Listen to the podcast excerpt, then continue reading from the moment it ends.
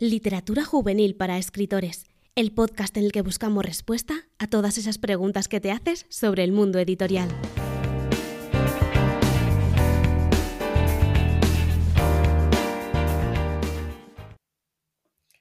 Natalia es escritora de vocación con varios relatos y una novelette publicada, Witchy Pop con Siren Books. Espero haber dicho bien las dos cosas, el nombre del libro y de, y la editorial. Y además es también logopeda que trabajo diariamente con niños. Por ese motivo está aquí hoy en el podcast.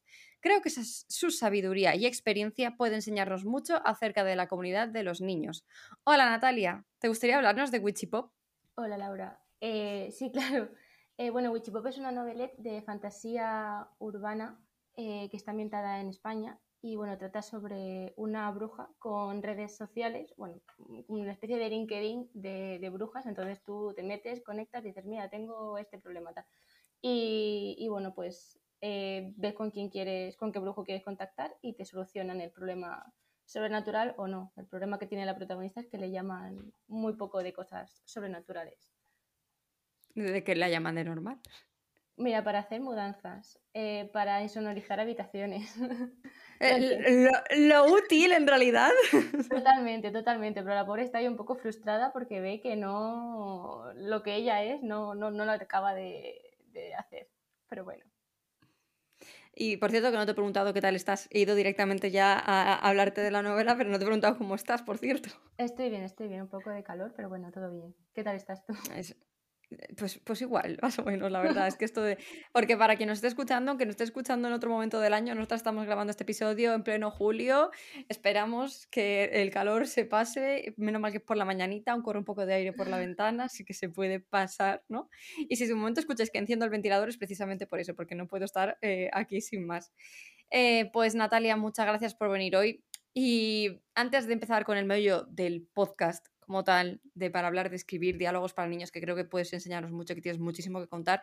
Me gustaría que nos contaras qué estás leyendo ahora y qué libro juvenil recomiendas como libro juvenil de la semana. Vale, ahora mismo estoy leyendo La memoria de las nubes de Raúl Caronte, pero bueno, acabo de empezar, llevo menos de capítulo 1. Y eh, la recomendación que me gustaría hacer es Las princesas de ceniza de Laura de Lobete, que no sé, realmente no lo he visto catalogado en ninguna parte de literatura juvenil, pero yo creo que sí lo puede ser. Entonces, ahí va, la literatura nacional, porque me gusta un montón. Vale, pues perfecto, apuntadísimo. La primera pregunta que te quería hacer yo al respecto de escribir diálogos en literatura infantil es qué errores cometemos los escritores al escribir diálogos en los que intervienen niños. Yo creo que lo que más me he encontrado es sobre todo infantilizar a, los niños, o sea, niños de 7, 8 años que hablan em, como si tuviesen a lo mejor 4 o 5 o, hacen cosas que hacen más bien los de 4 o 5. Creo que en literatura quizá menos porque, por, no sé, mm, aparecen o, yo leo pocos niños, si te sales de lo que es literatura infantil o algo más así. Creo que en literatura juvenil incluso adulta, hay pocos niños. Em, pero sobre todo, si tú ves en televisión, en televisión hay muchas, muchas veces que aparece un niño de 7 años y, está infantilizado. Y también hay algunos que están también, no sé si muy adultilizados. Sí, como que... eso puede ser. como que es que, por ejemplo, te quiero preguntar, a nivel diálogos, por ejemplo, entre los niños, ¿has visto Stranger Things? He visto las primeras temporadas, las últimas no, pero sí. Me vale, las primeras temporadas son las que te quiero preguntar, porque son cuando son niños. ¿Ahí qué te parece la trata de diálogos? ¿Crees que es como hablan los niños? Mira, no, no, me acuerdo muy bien porque hace mucho tiempo, pero por ejemplo recuerdo, creo que en el nivel de, a nivel de jugar y cuando están jugando ahí a Dungeons and Dragons, si no me equivoco, eh, está bien, pero luego cuando tienen que resolver las cosas, cuando tienen un problema que, que no es para niños de su edad, porque al final son problemas muy grandes, creo que ahí es cuando se tiende a, hacer como más adultos, hablar como que son, que puede ser, ¿no? O sea, hay niños súper maduros, pero que desde un grupo todos sean más o menos iguales, eh, es complicado. O sea, igual que hay muchísimas personas diferentes, hay muchísimos niños diferentes. Ya. Eh, no, es que el otro día estaba hablándolo con mi chico, viéndolo, eh, la nueva temporada, diciendo, y él decía que sí, que los niños era como, hablaban así. Y yo, bueno, pues no lo tengo tan claro, ¿no? No creo que todos hablen así, pero bueno, ¿qué voy a decir yo? Tampoco tengo un niño en casa todo el día para saber si habla así o no, ¿no? Quiero decir, y tú que has estado ya envuelta en todo ese, en ese público, voy a llamarlo, ¿no? has estado rodeada de ellos, pues mejor que nadie, mejor, nadie mejor que tú para poder decirme si de verdad eran buenos diálogos o no, ¿no? Al final, eh, estaría guay que lo volvieras a ver para que me los contaras exactamente. Yo me lo vuelvo a ver y, y te escribo. Vale, me parece maravillosamente bien. Entonces, ¿cómo podemos nosotros estar al tanto de qué tipo de vocabulario está de moda si no tenemos niños cerca? Porque claro, ya te digo, yo, es que en mi caso, yo es que voy a, voy a ser totalmente sincera. Yo te dije que sí a este episodio, porque me lo, me lo propuso eh, Natalia, por si alguien se lo está preguntando. Yo te dije que sí a este episodio por puro e-, egoísmo, quiero decir, porque yo, yo escribo estoy escribiendo para eh, público más infantil y me interesa mucho saber cómo hablan ellos, cómo se expresan, si yo lo estoy haciendo bien, si lo estoy infantilizando, si lo estoy haciendo demasiado adultos. A veces tengo como esas dudas, ¿no? Sobre todo porque vengo de juvenil, entonces puedo arrastrar algunas cosas. Entonces, cuéntame, ¿cómo podemos saber qué tipo de vocabulario pueden tener ellos sin sin tener estos niños. Porque, a ver, yo no puedo ir a los coles y decir, oye, niño, ven y háblame un rato para ver cómo me hablas, ¿no? Porque es que además queda creepy. Dices, sí, es que estoy investigando, pero da igual, es que no, no queda bien. Así que si puedes darme algunos recursos, maravilloso. Eh, mira, a ver, yo depende mucho de la edad. Por ejemplo, si son niños que tienen en torno a 4, 6 y 7 años, yo creo que eh, viendo los dibujos que dan em, y todo eso, puedes hacerte una idea de lo que, de lo que ellos, con los que ellos están más familiarizados y, con los, eso sí, es que ellos dicen cosas que escuchan día a día, entonces eh, quizá depende más de, dónde estén tus niños que, del hecho de la edad que tengan. Eh, por ejemplo, eh, te voy a decir un caso real mío, ¿vale? Yo tenía un niño de 5 años que una vez me habló de un rotabato, yo sin tener ni idea de lo que era un rotabato, pensaba que se estaba inventando la palabra no, o yo qué sé, y luego cuando lo investigué, era, es una parte, no me acuerdo muy bien, ¿vale? Es una parte del tractor, una pieza de no sé qué, y eso el niño se lo sabía porque él estaba con su padre en el campo, que su padre era agricultor. Entonces, mm. ¿es rotabato una palabra para un niño de 5 años? Hombre, pues yo tenía entonces 21 quizá y no tenía ni idea. claro, es un vocabulario muy específico, ¿sabes? Pero me refiero más a la jerga de, pues por ejemplo, ahora sé que los niños entre ellos se llaman bro, no se llaman tío, como hacíamos nosotros, ¿no? O sea, ese tipo de palabrejas que utilizan más en el día a día y que dices, ¿cómo no parecer un carca? Porque es que yo, a mí me ha pasado que a veces leyendo, como estoy escribiendo mucho, estoy leyendo mucho infantil, que ves que está muy bien todo el diálogo y en un momento te meten ahí una palabra que dices, pues se te nota aquí los años, señor, un montón en plan poniendo eso, ¿no? Es que ahora no se me ocurre ninguna, pero a mí me ha pasado que me han tenido que corregir y decirme, oye, la verdad no estoy muy segura de que los niños digan esto hoy en día, ¿no? Entonces, eh, pues si se te ocurre alguna manera. Por ejemplo, a mí se me ocurre TikTok. Sí, Por ejemplo, es que mi, franja de edad.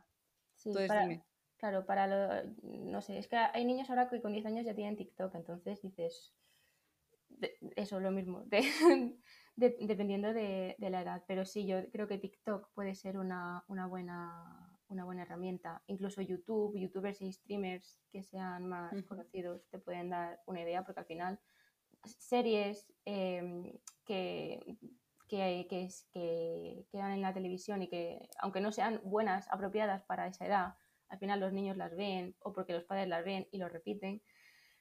Entonces, en ese ámbito, pero bueno, es que a lo mejor lo que, lo que hoy dicen el año que viene ya no, entonces... Exactamente, por eso te decía, que yo creo que eso es estar totalmente en búsqueda, ¿no? O incluso a lo mejor editar ese tipo de palabras para que no pase de moda el libro, ¿no? Porque a lo mejor eso se lleva el bro este año, claro. pero el año que viene se llaman, yo qué sé, ¿sabes? Cualquier otra palabra que se puedan inventar o sacar de algún sitio, ¿no? O depende de lo que estés escribiendo, porque a lo mejor eh, pues aquí se lleva el bro porque hay un TikToker o un streamer que está diciendo bro todo el rato, pero bueno, tú puedes hacer hacer eh, el equivalente a ese TikToker en, tu historia y que digan una palabra. Entonces todos la repiten porque la dice ese, ese TikToker o ese Es interesante. También es un problema eso. También es un problema eso, porque yo me acuerdo que en el primer middle grade que yo escribí, cuando yo lo escribí, el youtuber, en aquella época youtuber, no había Twitch y no había nada, ¿vale? Que estaba como súper de moda era el Rubius. Y ahora yo creo que el Rubius no tiene tanto eh, público infantil como tenía antes, ¿no? Que ya ese público ha ido creciendo con él, al final es lo que pasa con estas cosas. Entonces, ahora yo creo que si se lee eso, tengo que cambiar a ese streamer o a ese youtuber porque ya no es el que está de moda y los niños van a decir, puf, ¿quién es este? O, uff, que es, eh, ¿sabes cuando decías el señor? Este, ¿sabes? ¿no? Entonces es como estar todo el día actualizado. Escribir para niños en realidad es un, follón, ¿eh? O sea, escribir para juvenil también lo es, pero para escribir para niños te buscan las cosquillas, o sea, así como dato. Y que al final, si estás, si, o sea, tienes que estar pendiente de, todo eso, pero al final es que el tiempo pasa, el tiempo pasa y nadie te asegura que esa persona siga estando mm, vigente en, en, el público. Entonces, para hacerlo hay que, hay que ser, no sé, hay que quebrarse mucho la cabeza.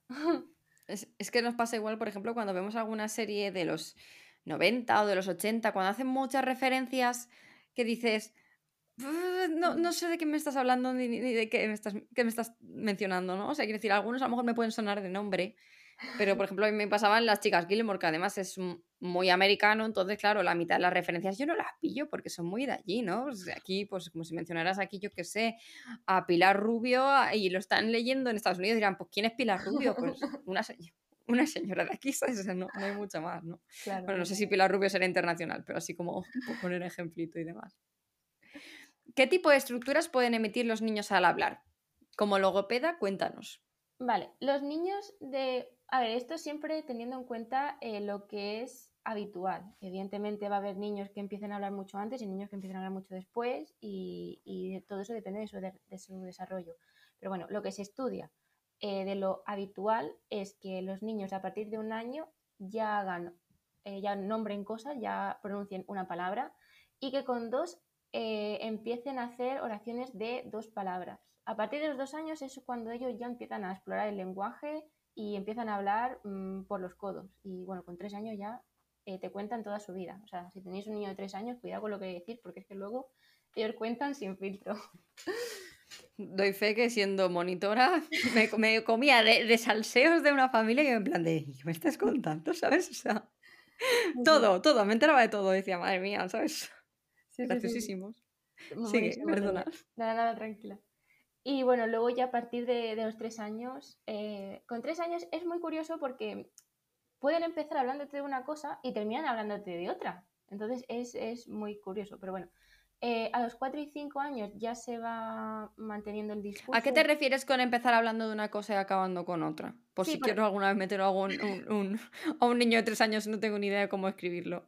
Pues mira, por ejemplo, un niño que empieza, eh, ¿sabes que ayer me fui con mi mamá a la playa y después, em, pues no sé, me fui al cumpleaños de, Mengano y, he jugado con mi, con mi juguete de, Frozen y me he comido una galleta o no sé, empiezan contándote que fueron a la playa y terminan con, otra cosa, que no sabes si pasó en el mismo día, si, si de verdad fue ayer o fue la semana pasada, cosas así.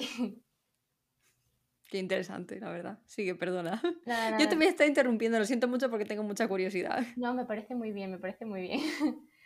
Eh, y bueno, luego ya con cuatro años ya te pueden, puedes mantener una conversación con ellos y ya te, te cuentan sus cosas y de allí ya para, para adelante.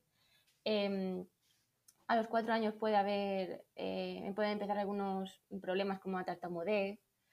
Eh, luego, antes puede haber problemas fonológicos, que lo más conocido es la R de los niños pequeñitos que no pronuncian, no pronuncian bien. Eh, pueden hacer intercambios de, sílabas porque se lían al, decir una palabra que no les es tan, tan común. Pueden meter... Eso me pasa hasta a mí ahora. Totalmente. Em, las palabras que tienen fonemas difíciles, como por ejemplo la D con la R o la T con la R, pues pueden meter la R donde no es. Por ejemplo, em, pues... A mí me pasaba, a mi hermana le pasaba. A mi hermana teníamos una amiga, se llamaba Sandra, y ella para decir su nombre decía Sandra, o sea, hacía como la R, la marcaba muchísimo, en plan de que no lo sabía de otra manera. Y me acuerdo, es que hoy en día aún nos acordamos y nos seguimos riendo de eso, ¿no? No sé si tiene que ver o es algo común en eso. Me refería a eso, o incluso decir sandal en vez de Sandra, porque hay, sabe que hay una R, pero ahora mismo no, no lo ubica bien. Em, sí, mi, mi, nombre siempre es Agua, Laua o, o, similares. Encima Tárraga y con dos R. No, el apellido ya, eso ya es otra cosa para ellos. O sea, yo ahí ya no entro, yo voy solo con el nombre, la verdad. Y, eh, teniendo que ver con esto, ¿hay algunas letras que les sean más fáciles de pronunciar? Eh, sí, normalmente las bilabiales son más, más fáciles. La B, la M, la P. Por eso las primeras palabras suelen ser mamá y papá, porque son, mm. suelen ser más, más sencillas. Eh, bueno, la S con la C se intercambia mucho. La K pueden hacer la T. Yo me acuerdo que mi prima decía que su padre en vez de Paco se llamaba Pato y se llamó Pato oh. muchos años. Hasta que por fin le, salió. Luego también eh, la R, eh, la, R, o sea, la R simple es más sencilla, pero la R es más complicada. Entonces, eh, bueno, la R en general es uno de los fonemas más complicados. Entonces, un perro puede ser de repente un pedo. Es divertido. puede ser un pego y que salga un niño así tirando lo francés. Depende de, por dónde le, le dé. Yo sigo a una, influencer en TikTok que ella cuenta anécdotas de sus hijos, ¿vale? Que se llama La Chica Bona. Y tiene uno que dice que tiene acento ruso y que habla así como, con mucha R, ¿no? Y me ha hecho gracia porque me has dicho que la R es una de las más difíciles. Y es, curioso, ¿no? O sea, en ese sentido. Sí, es una de las más difíciles y yo de hecho me encontré con un niño de tres años que la pronunciaba súper bien. O sea, y digo, bueno, este, o sea, pero es que era un niño que ya estaba, o sea, hablaba de, divinamente, ya con todos sus fonemas. Y es, es muy curioso cómo en uno se tarda más y en uno y otros hablan ya desde el principio eh, que lo compré, o sea, como si fueran adultos. Incluso tú luego analizas y, hay adultos que dices, uy, esta, este fonema así como que se pronuncia raro. Como que a lo mejor las dra, dre, dri es un dra muy, muy rápido. O sea, dara, dra, dra, dra, dra, dra, dra. Suena, y suena raro y no sabes lo que es. A mí me pasa con un montón de palabras. O sea, yo a veces que digo, tía Laura, ¿cómo puedes pronunciar tan mal algunas algunas cosas que dices, necesitas ir al logopeda, porque vamos. Pero me pasa, y me habréis escuchado en el podcast 100.000, 50 veces hacerlo, y tú te habrás fijado más que nadie, pero es que yo soy consciente y a veces estoy repitiéndolo 5 o 6 veces hasta que me sale bien, porque sobre todo con el nombre de literatura juvenil para escritores, cuando lo digo muy rápido es como... Ahora no me saldría mal ahora si lo intento, ¿no? Pero como que lo digo y me sale fatal. En plan, literatura, ¿sabes? En plan de... Me da rabia porque es como, jolín, Laura, quiero parecer que sé hablar ¿no? Es algo básico. Me pasa muchísimo también. Y la gente me dice, anda que si vaya luego que estás tu hecha. Digo, pues tienes toda la razón, pero es que me, me trabo muchísimo al hablar. Sobre todo porque muchas veces hablo muy rápido, pero sin querer, o sea... Me pasa. O sea, mi problema es ese, que hablo muy deprisa, totalmente. Y además, me hablo muy deprisa cuando estoy grabando el podcast y a lo mejor tengo que leer algo porque tengo alguna cosa, un guion puesto o tengo las preguntas que tengo aquí preparadas para ti. Entonces me trabo mucho porque digo, no sé, es como que al leerlo me fijo más en sé dónde fallo. Entonces como que intento hacerlo bien y me fallo más, ¿no? Entonces, cuando estoy hablando yo de normal, no me, no me pasa tanto, aunque sí que sé que me pasa, porque yo, además, cuando hago, hay como si fuera un ruidito en mi cabeza, que en plan de, lo has dicho mal, ¿no? Lo has dicho, me está avisando todo el rato, ¿no? te quedas curioso, para todo el día. Horrible, fatal. O sea, cuando eres perfeccionista, además, fatal aún. Totalmente. ¿Alguna estructura más o ya hemos acabado con, eh, no, por mi parte, a ver, eso sería lo más general. Luego ya sí que nos podemos meter en algún problemilla que suelen tener los niños, los más comunes. Eh, la tartamudez. Hay muchos niños con mutismo selectivo que hablan en casa y no hablan fuera. Em, hay muchos niños que esto ya no se va tanto para lo que es el, diálogo, pero bueno, hay muchos niños pequeños que gritan mucho y a los que salen nódulos, y los nódulos también son de tratamiento de, de ¿Qué son nódulos? Nódulos es em, como una especie de callo que sale en las cuerdas vocales, entonces a la hora de chocar lo hacen, no tocan bien por, por culpa de ese nódulo, entonces la voz sale con lo que conocemos como afonía. Ajá. Ya. Entonces, esos son eh, los nódulos tienen tratamiento, pero se pueden hacer peores, se pueden cronificar y puede quedarse la voz tocadita. Vale, vale. Es que ya utilizas el lenguaje técnico y aquí yo ya me pierdo. Nada, nada, perdón. Em, ¿Qué errores se suelen, suelen cometer más los niños para que nosotros los podamos plasmar, además del tartamudeo, por ejemplo? Yo creo que sobre todo son er, errores eh, fonológicos, lo cual eh, puede ser un problema porque eh, irían en cursiva, ¿no? O irían marcados de alguna manera que puede entorpecer un poco la lectura. Em, pero para, yo creo que para lo más común es, son las dislalias, que son eso, sustituir un fonema por otro o pronunciar un fonema de forma incorrecta. Las T's por K, las S por C, em, etc. Em, además de, de eso, creo que, bueno, los niños eh, empiezan mucho las, sus frases, sus discursos, diciendo, pues sabes que, em, pues es que yo, entonces, em, como que no saben introducir lo que quieren decir de, esa manera y siempre empiezan con la muletilla de, ¿sabes que? Como para llamar tu atención. Bueno, eso también lo hago yo, pero más allá de eso, eh, ¿eso más o menos en qué edades? Porque a lo mejor, o sea, digo yo que habrá una edad en que se dejará de, repetir ese tipo de, de, estructuras, ¿no? Por ejemplo, niños de 8, 9, 10 años.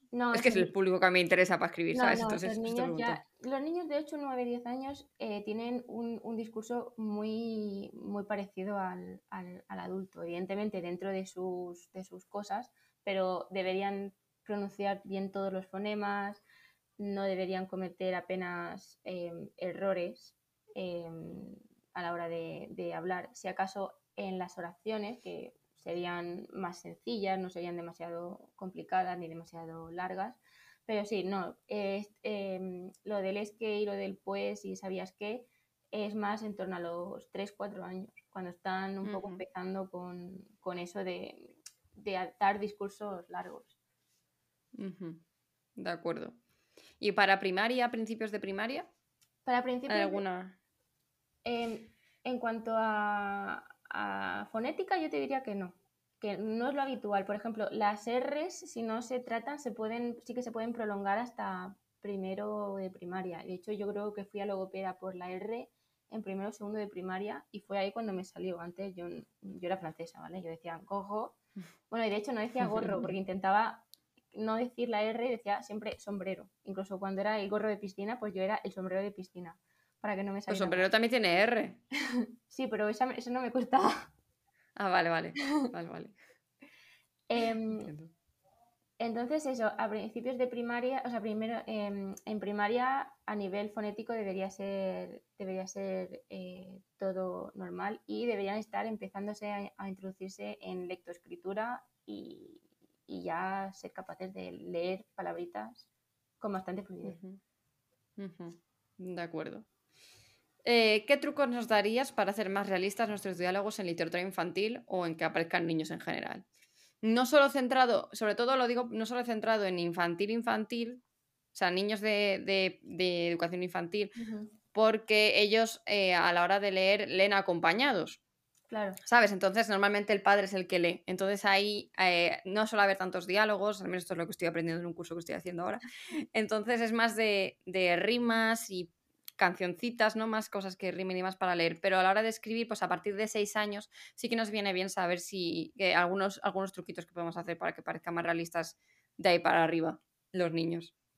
Yo creo que lo más importante sería eh, lo que interesa a, los niños. No a los niños que te están leyendo, sino a los niños que protagonizan tu, tu, historia. Entonces, em, tener en cuenta los diálogos en base a, eso. Em, hay, hay, niños a los que le cuesta un poquito más eh, pillar los dobles sentidos, las bromas y todo eso. Entonces, quizás eh, lo mejor sea mm, no ponerlo, no no ponerlos, sino hacerlas muy obvias, porque los niños saben cuando estás gastando una broma, pero a veces hay bromas que cuelan, ¿sabes? O sea, le estás así tal y de repente dice, ah, vale, vale. Y se lo tienes que explicar en plan, no, no, era una broma. Em, y bueno, eso, y sobre todo tener en cuenta que, que, bueno, que son niños y que, bueno, que, que los Stranger Things no son o sea, que los problemas de Stranger Things no son los más habituales, suelen tener problemas. No, no me refería en torno a problemas, sino en torno a forma de hablar, ¿no? De comunicarse, de cómo. Eh, sin hablar la parte del dermago, de, de Mogorgon, el bicho ese asqueroso que aparece en las primeras temporadas. Em, sino más en torno a cómo se comportan en el colegio, entre ellos, entre amigos, no tanto a la hora de resolver, porque ahí intuyo que va a haber cosas, ¿sabes? Pero sí que estaría guay que, que contaras en algún sitio acerca de analizar eso, así como... Y esto en cuanto a las preguntas que yo tenía para ti, no sé si tú a lo mejor querías comentar alguna cosa que no te he mencionado o tal. No, yo por mi parte está, está bien, me he ido notando cosas y más o menos les he ido diciendo dónde, dónde he encontrado un huequito, así que nada. Bueno, pues Natalia, muchísimas gracias por venirte hoy al podcast. Eh, espero que la gente que nos haya escuchado te haya aprendido mucho contigo. Que, ¿Dónde te pueden seguir? en Twitter e Instagram eh, con Neonatasaurus. Difícil, ¿eh? sí. Fue de esto de que dices, monta tu nombre de dinosaurio, el día que has nacido, las primeras cuatro letras de tu nombre y tal. Y me salió ese y me gustó y dije, ah, pues me lo voy a quedar. Y, y así. Ah, pues nada. Pues maravilloso entonces, pues a seguir a Natalia en redes sociales, a investigar sobre su libro, que tiene una pinta muy buena, la verdad, bueno, la novelette, eh, que tiene una pinta exquisita. Y a ti te recuerdo que puedes compartir, darle like, comentarnos por iBox, por YouTube, que puedes puntuarnos en Spotify, que nos ayuda a posicionarnos, al igual que en Apple Podcast, que tienes recursos gratuitos y de pago en escritores.com y que nos escuchamos una vez más la semana que viene. Adiós.